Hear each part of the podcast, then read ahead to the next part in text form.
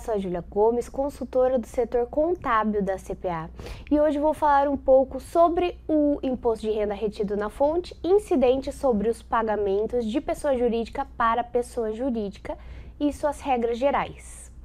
Primeiramente, o fato gerador do imposto de renda retido na fonte é o crédito ou pagamento, aquilo que acontecer primeiro.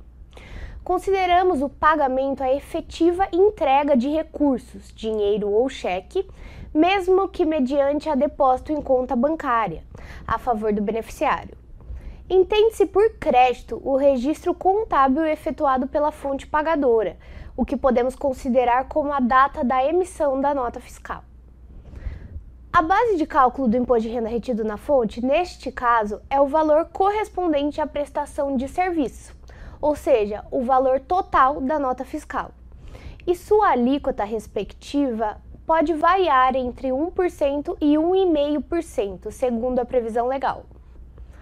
Outro ponto que vale destaque é no caso da retenção do imposto de renda retido na fonte, quando o valor é igual ou inferior a 10 reais, em que temos a dispensa da retenção do imposto. Contudo, precisamos ficar atentos é, se temos mais de um pagamento, mais de um documento fiscal emitido no mesmo dia. Neste caso, a gente fará a soma diária para fins do limite de valor mínimo de 10 reais.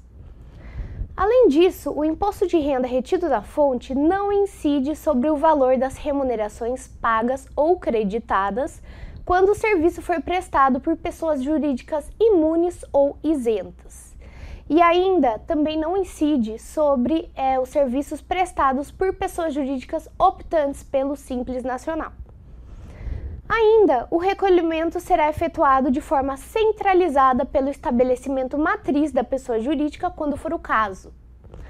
Por fim, o prazo para recolhimento do imposto devido é até o último dia útil do segundo decêndio do mês subsequente ao mês de ocorrência do fato gerador que pode ser o crédito ou o pagamento, o que acontecer primeiro.